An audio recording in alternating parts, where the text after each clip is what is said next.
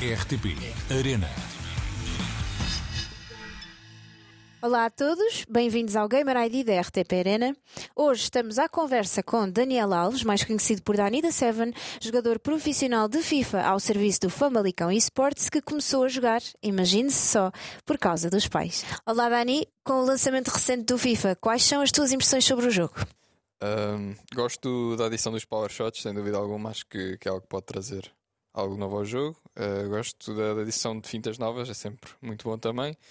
E o sistema de passe, acho que também foi, foi algo que melhorou do ano anterior. E como é que começaste a jogar FIFA e porquê? Bem, o FIFA saía todos os anos, uh, ou um dia antes, ou, ou mesmo numa dia de anos. Portanto, sempre que chegava lá a casa, tinha um presentezinho dos meus pais, toma lá o FIFA e a partir daí cresceu um bocadinho o amor pelo jogo.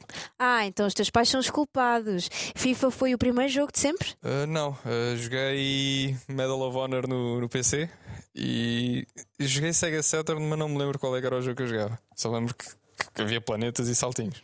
O que é que dirias que te cativa mais neste universo?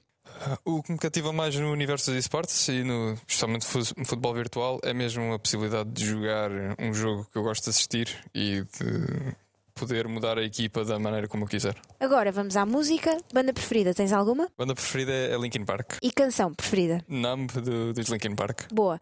Qual é a melhor memória que associas aos videojogos e, sobretudo, à competição? Uh, sem dúvida alguma, uh, a primeira vitória num torneio. Eu chego praticamente um desconhecido à Lisboa Games Week e saio de lá reconhecido por todos. Isso foi, foi priceless. Por último, objetivos para o futuro? Ser campeão do mundo.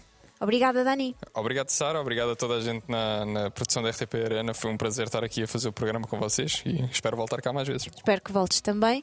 Nós regressamos na próxima semana para mais um Gamer ID. Até lá, fiquem bem.